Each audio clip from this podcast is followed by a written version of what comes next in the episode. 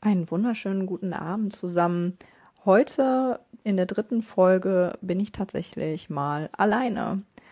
Und ich muss gerade über das tatsächlich erstmal schmunzeln, weil uns ist aufgefallen, dass das, glaube ich, das Wort ist, welches wir am meisten verwenden. Wir müssen mal eine Zählung machen. Ja, alleine darum, weil Sebastian leider krank ist. Wie so viele in der aktuellen Zeit hat es ihn leider sehr doll erwischt. Aber ähm, wir möchten natürlich, dass ihr nicht verzichten müsst äh, auf eine weitere Folge an dem Mittwoch. Und daher kaper ich jetzt einfach mal den Podcast und ähm, ja, hab äh, was mitgebracht zum Thema unnützes Wissen für Gamer. Ähm, da gibt es ein interessantes Buch zu von Björn Rover. Der hat einige Fakten zusammengetragen Wer Interesse hat, den Link zu diesem Buch werde ich natürlich dann auch nochmal teilen. Äh, für sich selber oder auch als Geschenk, als Geschenkidee. Genau. Und ähm, um mal das Thema von letzter Woche aufzugreifen, das Thema Horror Games. Ich weiß nicht, wie es um Sebastian steht, ähm, ob er tatsächlich ähm, Resident Evil 4 dann mal gestartet hat. Ich hoffe es. Ähm, ich habe mit Dead Space angefangen, mit dem Remake. Ähm, wie ich erzählt hatte, gab es da ja, ähm, oder gab's, oder gibt's, so, gibt's den jetzt äh, über Xbox Game Pass. Und muss sagen, ich bin froh, dass ich das Spiel jetzt nachhole, weil man dann doch äh, ein echt gutes Horrorspiel verpasst, wenn man es nicht spielt, wie ich gerade festgestellt habe.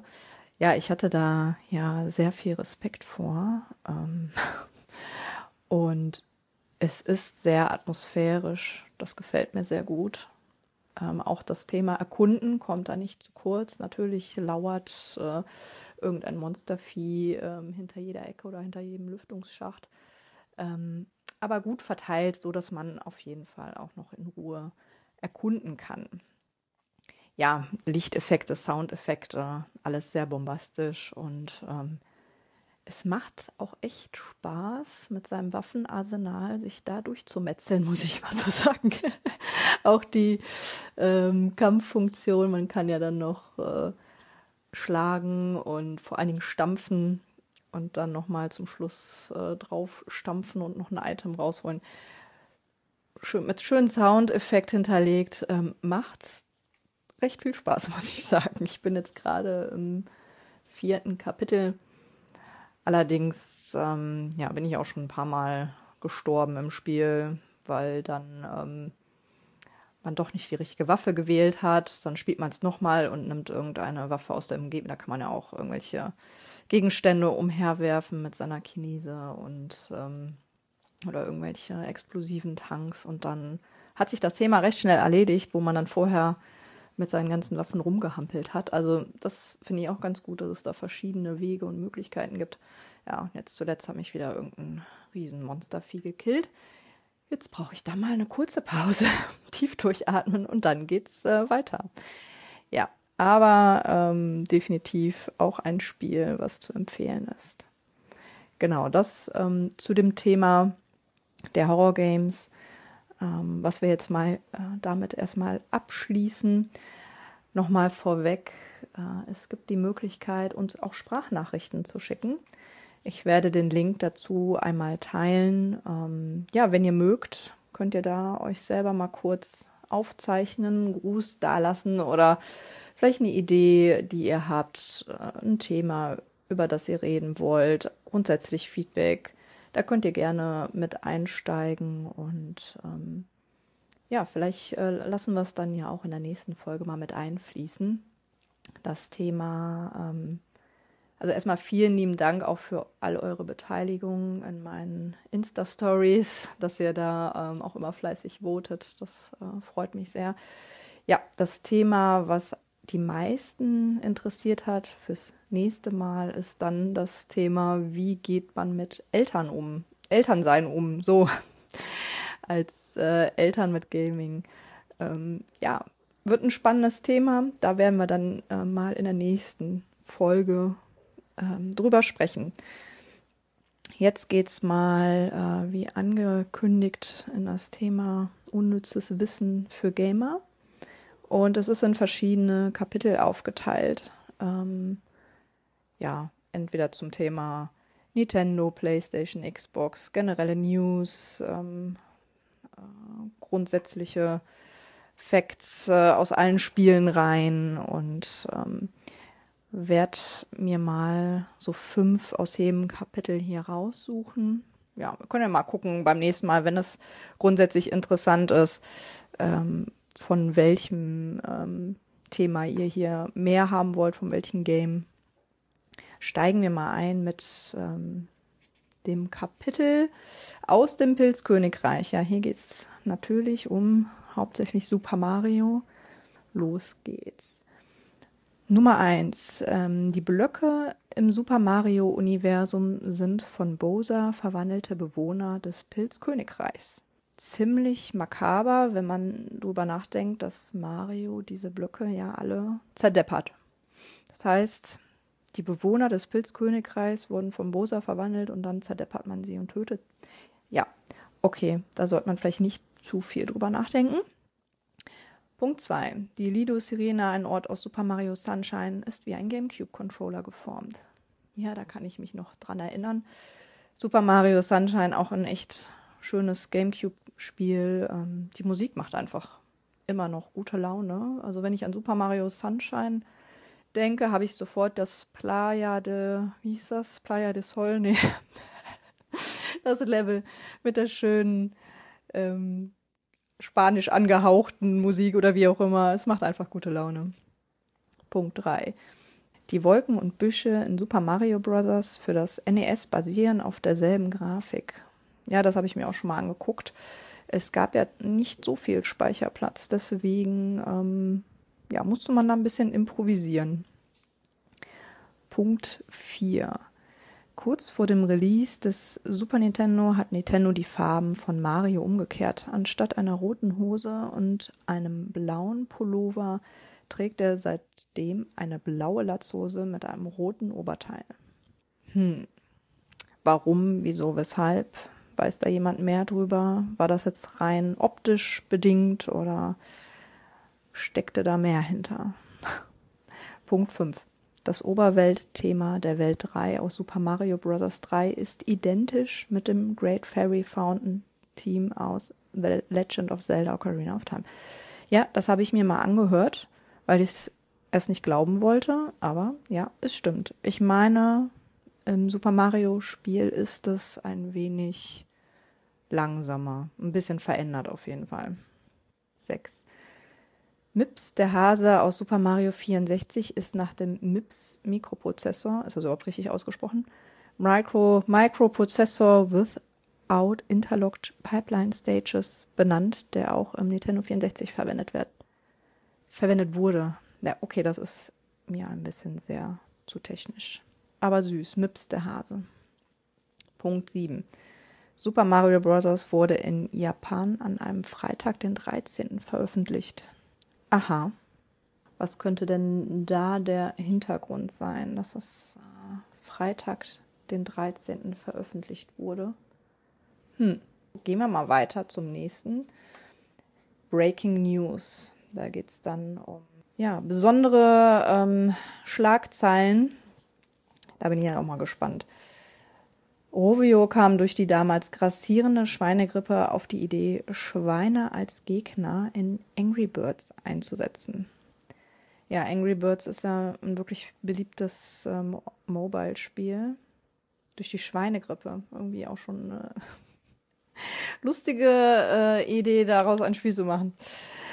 Im Atomkraftwerk aus Call of Duty Black Ops 2 findet man eine pinke Box mit Donuts. Die Entwickler spielen damit auf die Simpsons an. Genauer auf Homer Simpsons Arbeitsplatz. Ich liebe ja Easter Eggs, lustige Sache. Ich spiele nicht Call of Duty, aber vielleicht hat der ein oder andere das ja entdeckt. Fallout 3 und Fallout New Vegas enthalten die Waffe Fatman, bei der ein Läuten signalisiert, dass sie fertig geladen ist.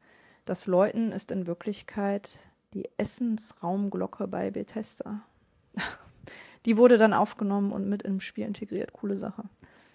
Portal 2 sollte ursprünglich ein Gel enthalten, das Spielern die Möglichkeit gibt, an Wänden zu gehen. Das Feature wurde aber gestrichen, da die Tester immer wieder über starke Übelkeit klagten. Aha. Ich meine, es gibt ja so einige Spiele, wo man auch an Wänden laufen kann. Es ähm, kommt dann auf die Kamera an. Während der Entwicklungszeit von Forza Motorsport 2 haben die Entwickler zusammen 41 Tickets für Geschwindigkeitsübertretungen bekommen und zwei Teammitglieder mussten ihre Führerscheine abgeben. Ist das wirklich so? Ja, da äh, hat man sich wahrscheinlich dann doch zu sehr verleiten lassen, mal selber Rennen zu spielen. Ja, lustige Geschichte. Der Creeper aus Minecraft basiert auf einem misslungenen Schwein, bei dem die Höhen- und Breitenwerte vertauscht wurden. Jetzt muss ich mal überlegen, der Creeper, ist das nicht, ist das nicht dieses äh, Kaktusähnliche Viech? Ist das nicht der Creeper? Okay, mein Sohn wüsste es jetzt. Äh, es sieht aber auf jeden Fall nicht wie ein Schwein aus. Das Spiel Destiny von Bungie wurde bereits drei Jahre vor der Ankündigung in Halo 3 ODST angeteasert. Ich hab's gespielt, beides, war mir aber nicht bewusst, dass das dort angeteasert wurde. In Need for Speed Most Wanted You lassen sich drei Warpröhren aus dem Super Mario-Universum finden, die einem Zugang zu geheimen Abschnitten, einigen Anspielungen auf das Pilzkönigreich und Autos im Mario Kart-Stil geben. Ich habe es nicht gespielt. Äh, Rennspiele außer Mario Kart sind nicht so meins. Aber auf jeden Fall auch wieder ein lustiges Easter Egg hier. Portal 2 sollte eigentlich keinerlei Portale beinhalten. Erst nachdem ausnahmslos jeder Tester sich über das Fehlen beschwert hatte, änderte Valves Team seine Meinung. Portal 2 ohne Portale. Interessant. In Castlevania Lords of Shadow liegt eine Nachricht neben ein Skelett, in der uns der Tote mitteilt, dass die Rohre des Schlosses in einem so schlechten Zustand sind, dass sogar sein Bruder Mario erschüttert wäre. Nette Anekdote. Gehen wir mal weiter zu dem Bereich Hyruler Weisheiten und Taschenmonsterkunde. Die zweite Reihe im Maskeninventar von The Legend of Zelda Majora's Mask spiegelt die fünf Charaktere Fox McCloud, Falco Lombardi, Peppy Hare, Slippy Toad und Pig Madenga aus Star Fox wieder. Jetzt muss ich mal nachdenken. Ich habe das Spiel auch sehr gerne gespielt mit die Masken hatte ich auch alle gesammelt. Dann gab es ja auch so eine ultimative Maske, die man dann bekommen hat, wenn man alle Masken hatte. Und ja, ich meine, die Verbindung zu Star Fox hatte ich damals auch schon gecheckt. Die Götterstatuen in The Legend of Zelda Wind Waker sind eine Hommage an die Pikmin. Genau wie bei den Pikmin hatte jeder von ihnen entweder Ohren, einen Mund oder eine Nase. Auch ein Spiel, was ich gern gespielt habe und öfters, aber das ist mir noch nicht aufgefallen. Ich habe auch nur ein Pikmin-Spiel aus der Reihe, das erste, gespielt. Hm, wem ist das denn mal aufgefallen?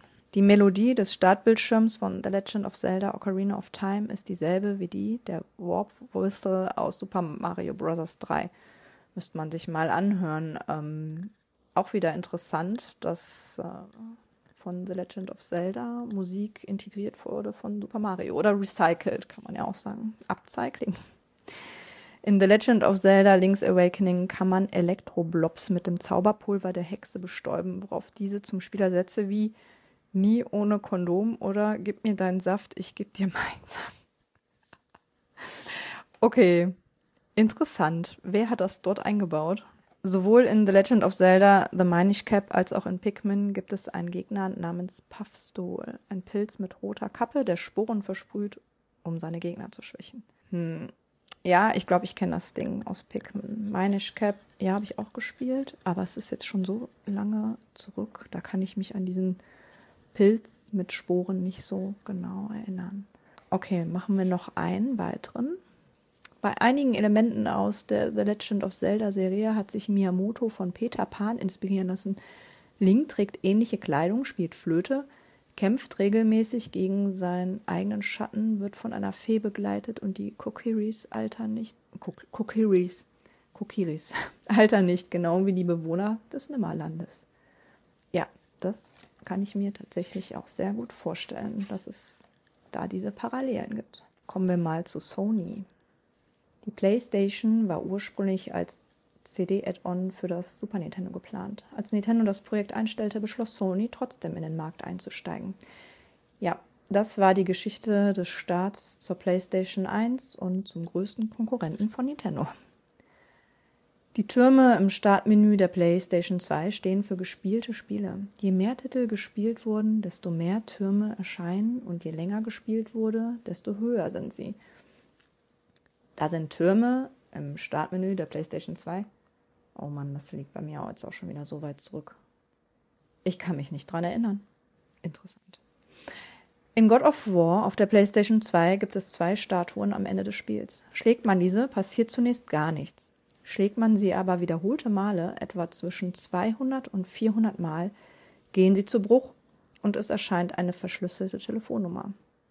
Entschlüsselt man diese und ruft sie an, hört man, eine auf, hört man ein aufgenommenes Gespräch zwischen Kratos und dem Game Director David Jeff, an dessen Ende Kratos ihn umbringt. Okay, okay, sehr wild. Also zum einen, wer programmiert es da rein?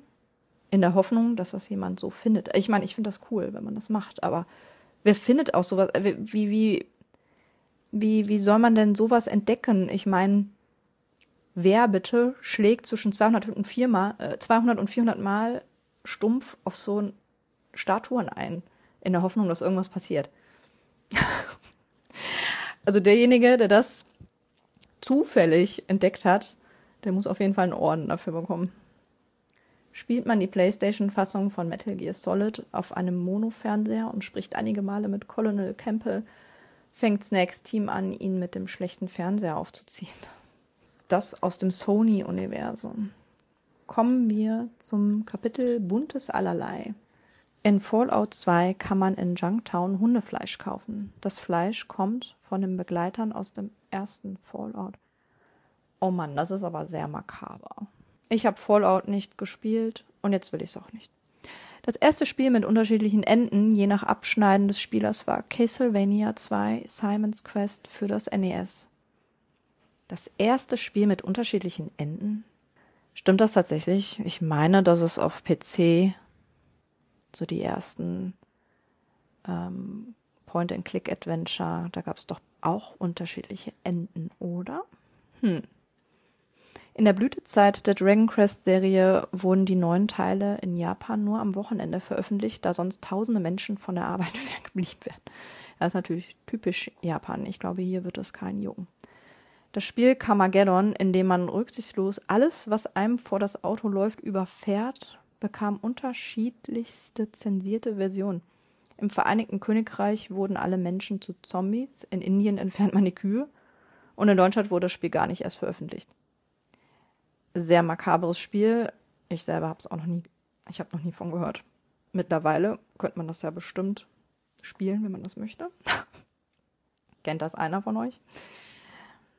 Master Chief aus Halo ist der erste Videospielcharakter, der es zu Madame Toussaint geschafft hat. Das ist auch ein interessanter Fakt. Ist tatsächlich der erste Charakter in Madame Toussaint. Hm, interessant. Was mit Mario, was mit Sonic? Wir haben da so einige Ikonen. Gibt es auch ein Pikachu dort? Ja, das müsste man mal recherchieren, was denn da. Würde mich interessieren, was da mal grundsätzlich so alles an Videospielcharakteren reingeschafft hat. Ja, und damit schließe ich mal das Buch und äh, das Thema unnützes Wissen für Gamer. Ich finde es auf jeden Fall immer sehr lustig und auch skurril. Äh, Wahrheitsgehalt, äh, da muss man natürlich jetzt darauf verweisen, dass das hier nach bestem Gewissen von dem Au äh, Autor hier recherchiert wurde und zusammengetragen wurde. Ja, ähm, auf jeden Fall äh, sehr empfehlenswertes Buch. Ja, schließen wir das mal ab. Auch äh, die Folge für heute. Ich hoffe, euch hat dieses kleine One and Only Show äh, Special trotzdem gefallen. Wenn ihr ähm, noch mehr aus dem Buch hören wollt, ich finde, das ist doch auch immer ganz gut, mal für solche Fälle, wenn man spontan improvisieren muss. Ähm, ja, in dem Sinne, Ich halte diese Folge jetzt mal etwas kürzer, bin gespannt auf euer Feedback und wie gesagt, ich teile gerne mal den Link zu den Sprachnachrichten und würde mich da ähm, freuen, wenn der ein oder andere uns eine Nachricht hinterlässt, die wir dann auch mit aufgreifen können. Auch das Thema, ähm, ja, mal mit einem Gast zu plaudern aus der Community, das äh, ist auch auf unserer Agenda für weitere Gespräche. Und wenn ihr da auch grundsätzlich Spaß dran hättet, ähm, äh, euch mal mit uns auszutauschen, dann lasst es uns gerne wissen. Ich hoffe, euch hat äh, die kleine Folge hier gefallen und wünsche euch noch einen schönen Abend und bis bald. Mit Sebastian dann hoffentlich wieder gesund und munter.